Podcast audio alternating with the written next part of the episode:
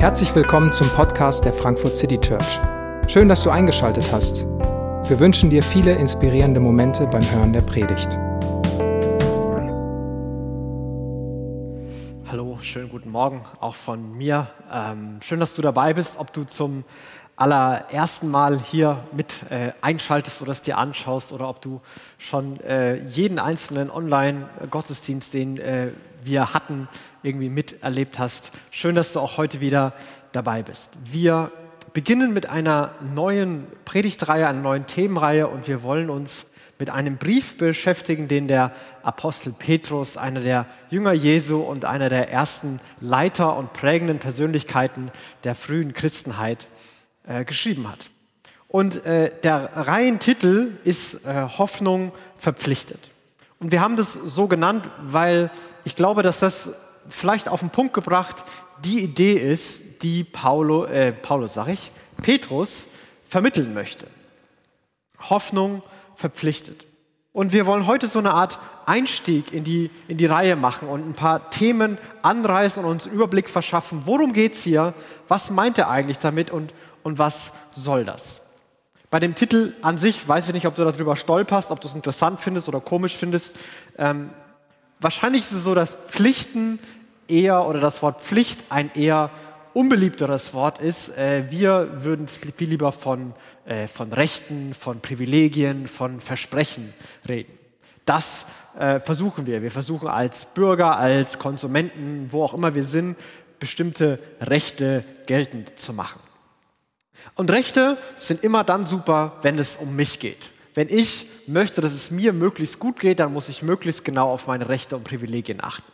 Aber wenn ich mich in einem größeren Kontext sehe, in einem Umfeld sehe, ob das schon kleiner ist in einem Freundeskreis oder in der Familie oder in der WG oder in der Stadt oder in der Gesellschaft, dann kommen auf einmal Pflichten ins Spiel. Und nur dann, wenn Leute Pflichten auch wahrnehmen, kann die Gesamtgesellschaft aufblühen und es, die Gesamtgesellschaft wird positiv beeinflusst. In unserem Grundgesetz zum Beispiel steht, dass Eigentum verpflichtet.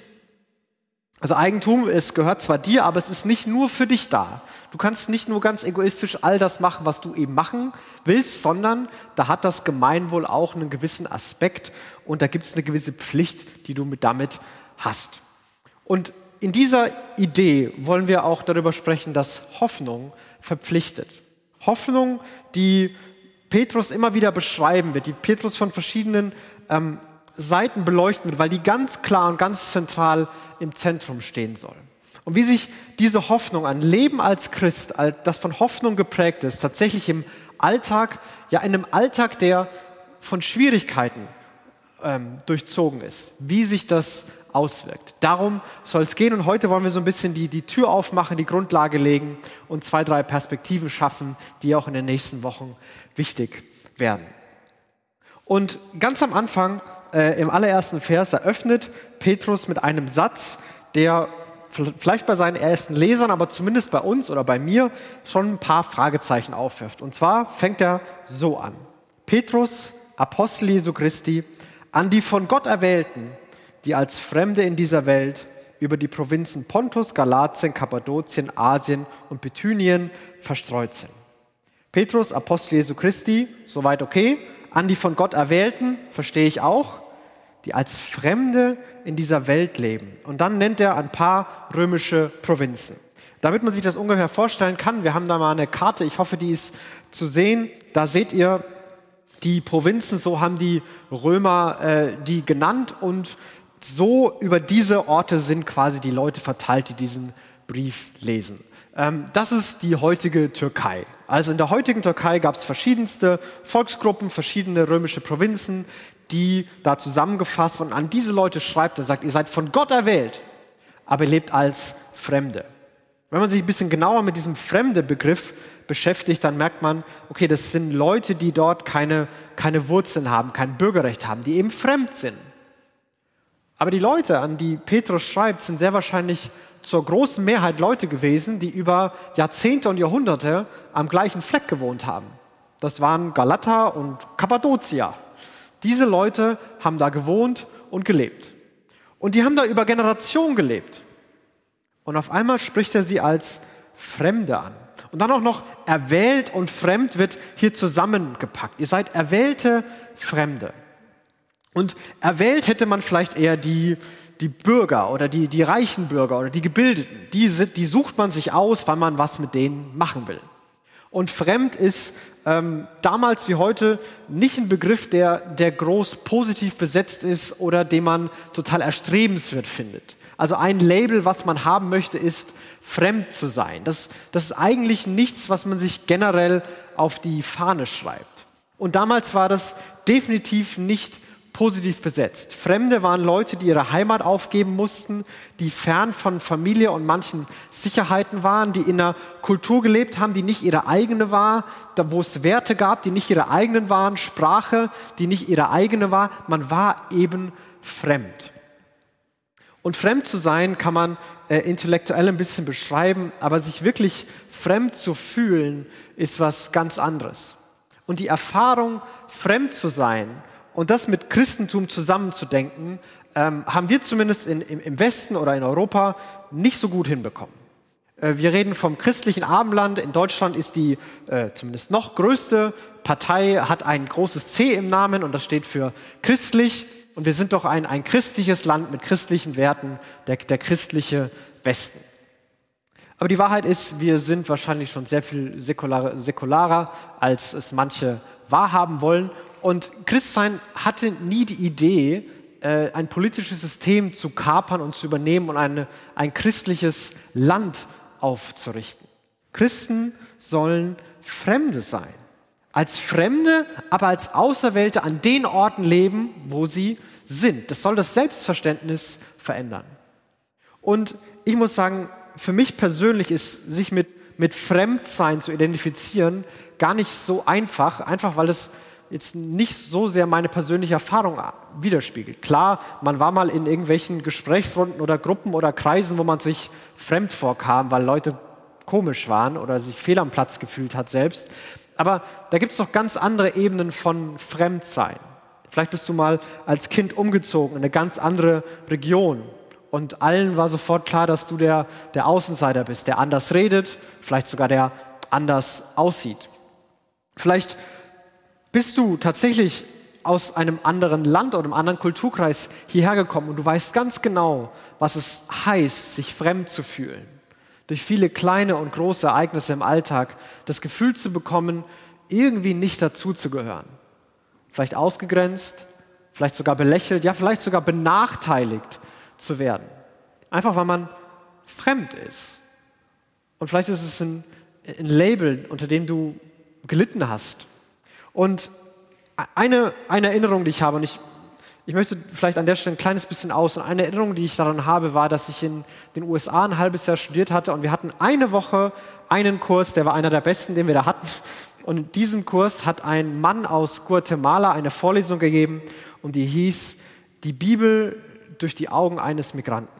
Also er ist, war, ist aus Guatemala, aus Mittelamerika in die USA gekommen und in den letzten Jahren ist noch offensichtlicher geworden, was ein Leben als ein südamerikanischer oder mittelamerikanischer Migrant in den USA bedeutet hat. Und er hat angefangen aufzuzählen, dass die biblische Geschichte eine komplette Migrations- und Fremdengeschichte ist. Angefangen davon, dass am Anfang die Menschen aus dem Paradies rausgeworfen wurden und ihre Heimat verloren haben. Abraham, der sich auf Wanderschaft macht, das Volk Israel, das durch die Wüste wandert und dann irgendwann ins Land kommt, nur um kurz danach wieder rauszufliegen und in der Fremde zu wohnen. Und Jesus selbst, der als junger, junges Kind nach Ägypten fliehen musste und auch da diese Erfahrung gemacht hat, bis hin zu Briefen, wie sie Petrus hier schreibt, wo Christen die Fremden sind und hat darüber gesprochen, über die theologische Grundlage. Und dann gab es einen Moment, den werde ich nie vergessen. Er hat darüber ges gesprochen, dass es Gemeinden gibt, die sich aus guatemalischen Gemeinden oder aus mexikanischen Gemeinden, die sich zusammengetan haben und die darunter gelitten haben, die benachteiligt wurden, die belächelt wurden, die ausgegrenzt wurden und die sich so gefühlt haben. Die immer das gefühlt haben, sie kommen hier als Bittsteller und sie, sie brauchen was und sie sind doch nur Fremde. Und dann hat er mitten in der Vorlesung, nachdem er das gesagt hatte, hat er auf Spanisch gewechselt und hat irgendwas Spanisch gesagt.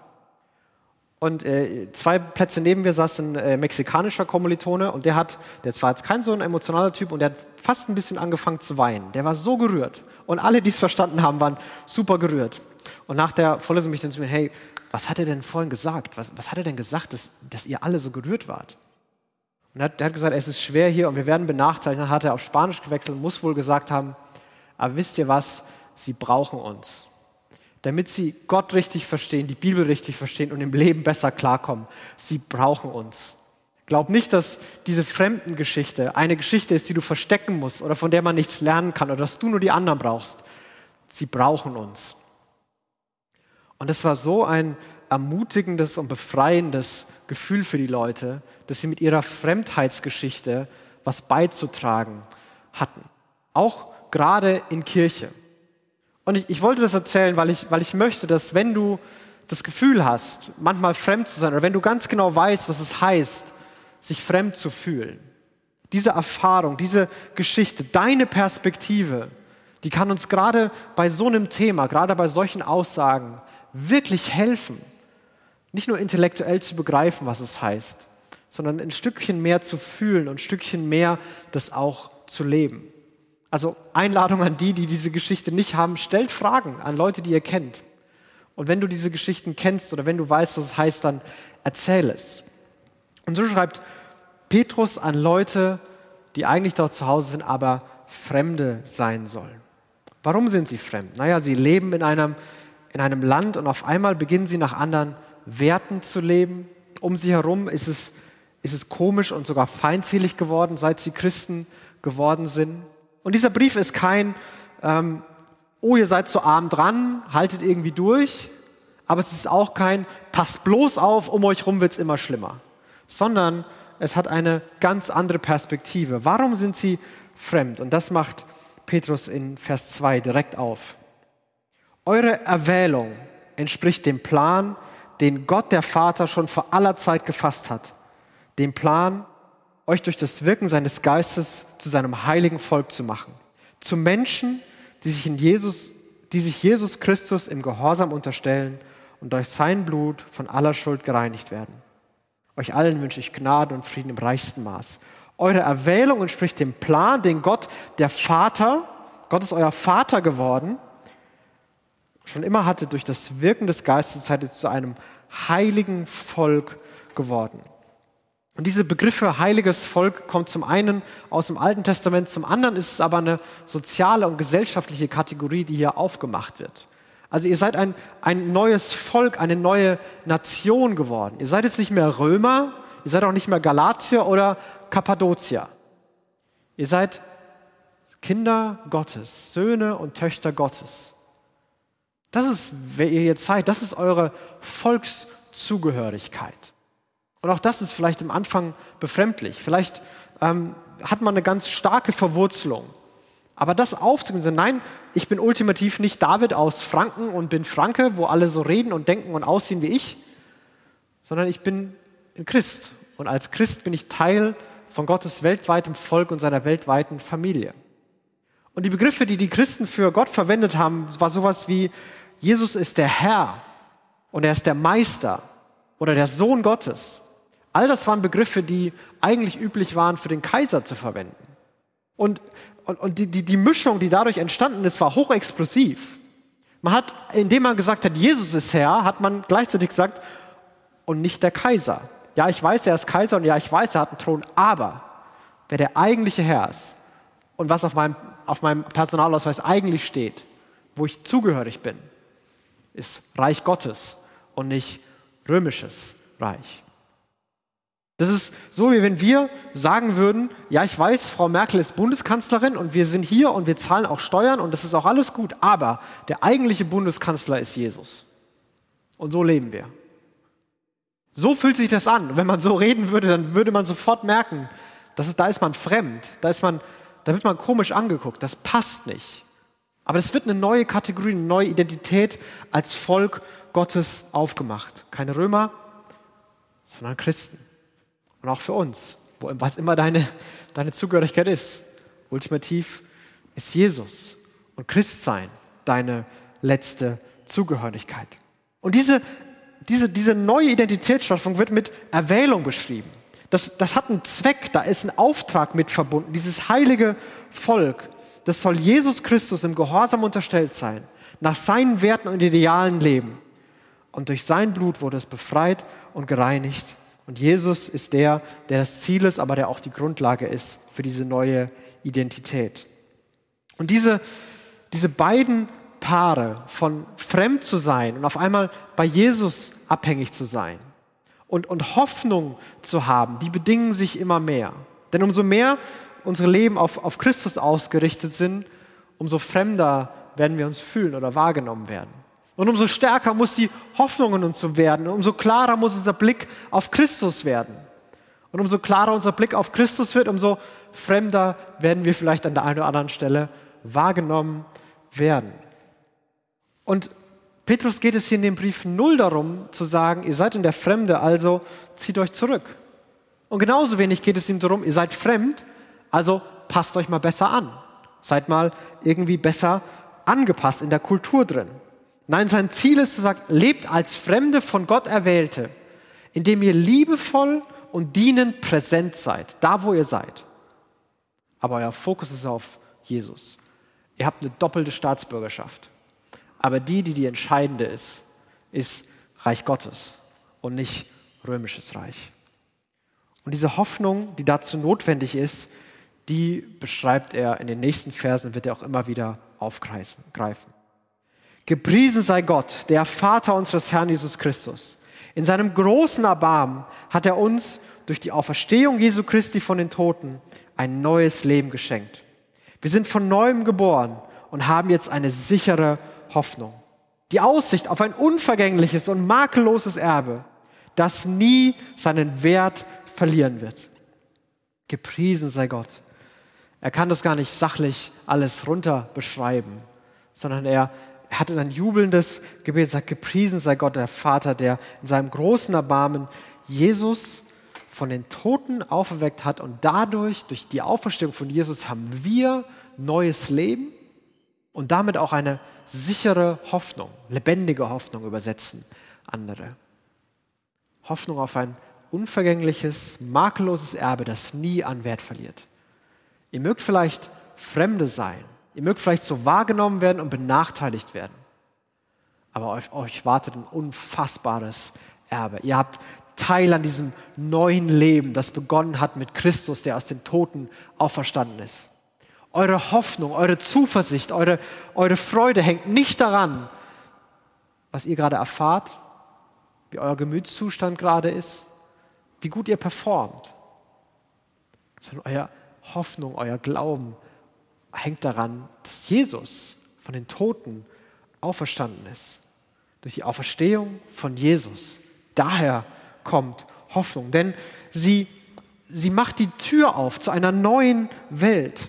Und diese neue Welt, sagt Petrus, Gott hält, sie, Gott hält es im Himmel für euch bereit. Und Gott wird euch, die ihr glaubt, durch seine Macht bewahren, bis das Ende der Zeit gekommen ist und der Tag der Rettung anbricht. Dann wird das Heil in seinem ganzen Umfang sichtbar werden. Gott hält es für euch bereit und Gott wird euch durch seine Macht bewahren. Warum ist diese Hoffnung so sicher? weil Gott nicht mal sagt, so hier hast du ein bisschen Hoffnung, jetzt halt's gut fest, sondern Gott mit der Macht, die den Tod besiegt hat, bewahrt das Erbe auf und hält uns fest, bis die Zeit gekommen ist, bis die volle Rettung anbricht, bis all das sichtbar wird, was versprochen ist bis diese neue Welt und dieses neue Leben, bis sich die ganze Gerechtigkeit und Wahrheit und Schönheit und Güte Gottes, ja das Wesen Gottes selbst in seiner ganzen Fülle zeigen kann. Und alles an Schmerz und Leid und Vergänglichkeit und Tod endgültig und für immer vorbei ist. Dieser Tag wird kommen. Das ist die sichere Hoffnung. Weil Jesus auferstanden ist, weil Gott darauf aufpasst und weil Gott euch auch in seinen Händen hält, um euch dahin zu bringen. Eines Tages wird das alles wahr. Ihr habt jetzt also allen Grund, euch zu freuen und zu jubeln. Auch wenn ihr jetzt für eine kurze Zeit Prüfungen verschiedenster Art durchmachen müsst und manches Schwere erleidet. Ihr habt also allen Grund, euch zu freuen, auch wenn es gerade schwer ist, auch wenn es gerade hart und herausfordernd ist. Petrus erkennt es sofort an. Er sagt auch nicht, stellt euch nicht so an. Und er sagt nicht, so schlimm ist es gar nicht. Nein, es ist hart, es sind Prüfungen, es ist schwer. Es ist wirklich schwer. Aber, aber diese Prüfungen geben euch Gelegenheit, euch in eurem Glauben zu bewähren. Genauso wie das vergängliche Gold im Feuer des Schmelzofens gereinigt wird, muss auch euer Glaube, der unvergleichlich viel wertvoller ist, auf seine Echtheit geprüft werden. Und wenn dann Jesus Christus in seiner Herrlichkeit erscheint, wird er euch Lob, Ruhm und Ehre einbringen. Wird es euch Lob, Ruhm und Ehre einbringen. Euer Glaube wird geprüft wie Gold, wo das, das wertvolle Gold da ist und dann noch andere Bestandteile sind. Und es ist eben nicht alles Gold, was glänzt. Und indem man das besonders heiß macht, indem es diese Prüfung gibt, wird es sichtbar. Da geht es nicht um kaputt machen, da geht es auch nicht darum, ob da überhaupt was da ist, sondern da geht es um, um rein machen, um schöner machen. Und Zeiten von Schwierigkeiten, von Herausfordern, von widrigen Umständen können immer solche Zeiten sein. Wenn man an, wenn ich das bei mir betrachte, wenn an mir geschüttelt wird, dann gibt es Dinge, die sind sehr stabil und Dinge, die fallen sofort um. Wenn, wenn ich Druck ausgesetzt bin, wie so eine Zahnpastatube gedrückt wird, dann kommt was raus. Und manchmal kommen Dinge raus in Drucksituationen, die sind nicht so schön. Von denen will ich eigentlich nicht wahrhaben, dass sie rauskommen. Und das gibt es in persönlichen kleinen Alltagssituationen, das gibt es aber auch im größeren. Zum Beispiel, wenn ich dich fragen würde, was hat denn das letzte Jahr für deine, deine Gottesbeziehung, deinen Glauben an Gott getan, deine Perspektive auf Gott? Was haben zwölf Monate, 16 Monate, keine Ahnung wie viel, ich zähle schon gar nicht mehr, Monate Covid mit dir und deiner Gottesbeziehung gemacht? Und wenn ich auf mich sehe, dann äh, hat mir das echt nochmal geholfen, das nochmal neu zu reflektieren, weil ich würde sagen, äh, es gab kaum zwölf Monate, in denen ich so frustriert von mir und unzufrieden mit der Gesamtsituation war, wie die letzten zwölf, dreizehn. Irgendwie, vielleicht gab es die anderen auch und es ist nicht mehr so präsent, aber irgendwie war das so präsent, dass ich an so vielen Stellen gemerkt habe, dass geschüttelt wurde und ich bin doch nicht so stabil, wie ich dachte.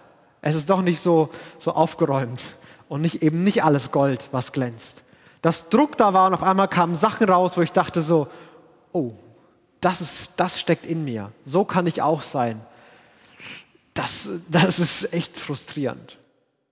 Und es war eine Zeit, wo genau das passiert ist. Und da gibt es einen, irgendeinen Frust über mich.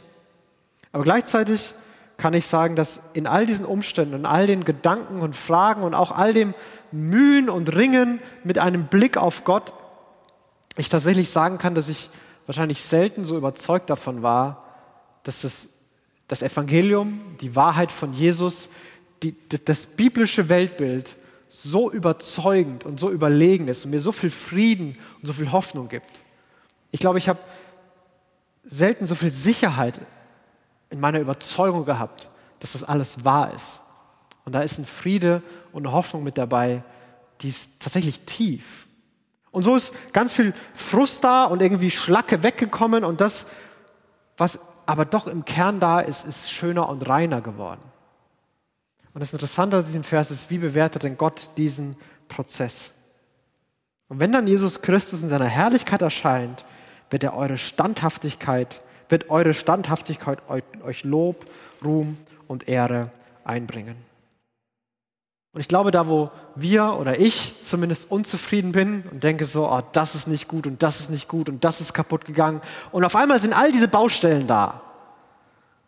Ich glaube, da ist Jesu Perspektive, guck mal, hier ist das wirklich Goldene und das ist noch glänzender geworden. Und darüber freue ich mich, darüber staune ich. Das ist Hammer, was da passiert ist. Und ist es nicht gut, dass Baustellen auch als Baustellen offensichtlich wurden? Das ist doch ein Fortschritt. Jetzt weißt du wenigstens, woran du arbeiten musst. Und er hat da eine, eine motivierende und freudige Perspektive auf diesen Weg. Und er hat mir geholfen. Das Echte wird sich zeigen. Und Jesus wird Lob und Ehre für uns übrig haben. Und dann beendet er diesen Abschnitt so. Bisher habt ihr Jesus nicht mit eigenen Augen gesehen und trotzdem liebt ihr ihn. Ihr vertraut ihm, auch wenn ihr ihn vorläufig noch nicht sehen könnt. Daher erfüllt euch schon jetzt Eine überwältigende, jubelnde Freude. Eine Freude, die die künftige Herrlichkeit widerspiegelt. Denn ihr wisst, dass ihr das Ziel eures Glaubens erreichen werdet, eure endgültige Rettung. Ein bisschen später im Brief wird Petrus Rettung als Zuhause bei Gott in seiner neuen Welt beschreiben. Rettung als Zuhause bei Gott sein, endlich ankommen. Eines Tages wird Gott Himmel und Erde zur Seite schieben und eine neue Himmel, eine neue Erde wird entstehen. Wir werden die Augen öffnen und wir werden uns zu Hause fühlen. So sollte es sein. So war es immer gemeint. Hier bin ich zu Hause. Und vielleicht kannst du an, in, deinem, in deinem Leben, an dein, falls du den hattest, an deinen besten, an deinen schönsten Moment denken. Vielleicht an deinen schönsten, deinen besten Moment mit Gott, mit Jesus, im Glauben, wann auch immer das war. Vielleicht auch an anderer Stelle. Das ist ein Vorgeschmack auf die künftige Herrlichkeit. Dein bester Moment ist ein Appetitmacher für das, was da kommen wird.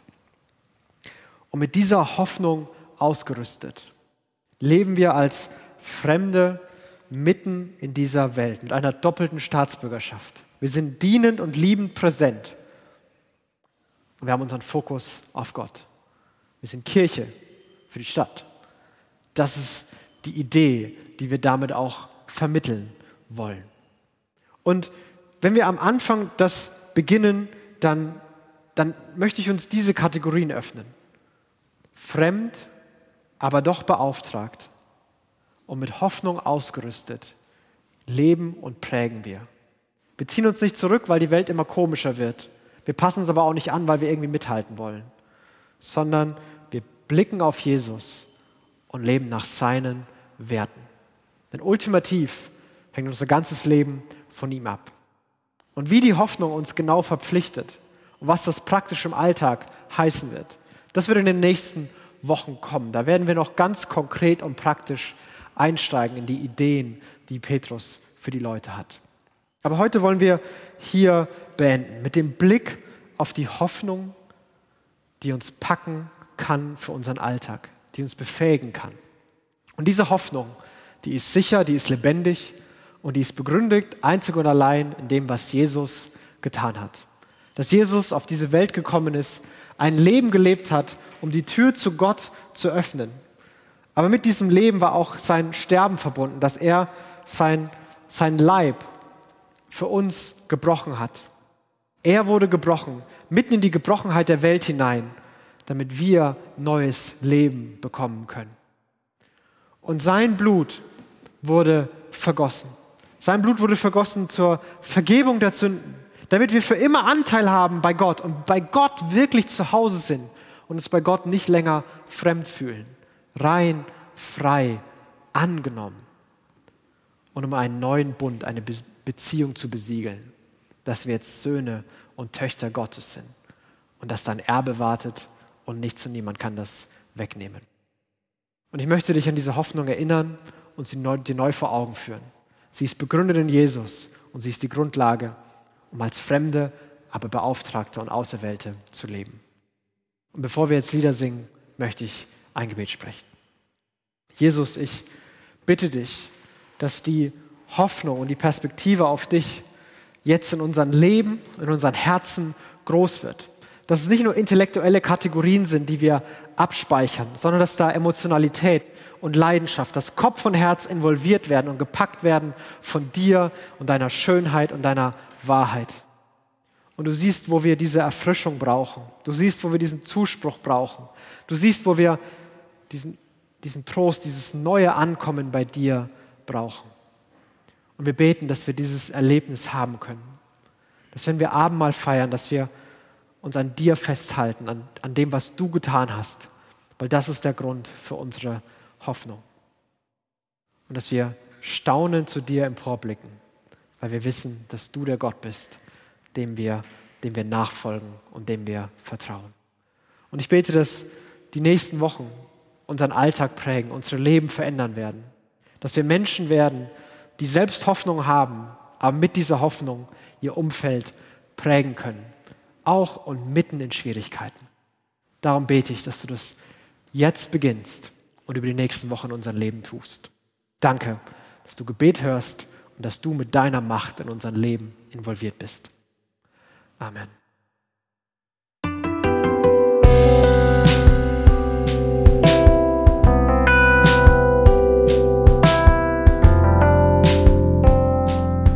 Wir hoffen, die Predigt hat dich inspiriert. Wenn du uns kennenlernen möchtest, dann schau einfach mal auf unsere Homepage www.frankfurtcitychurch.de oder besuch uns in unseren Gottesdiensten. Bis dann!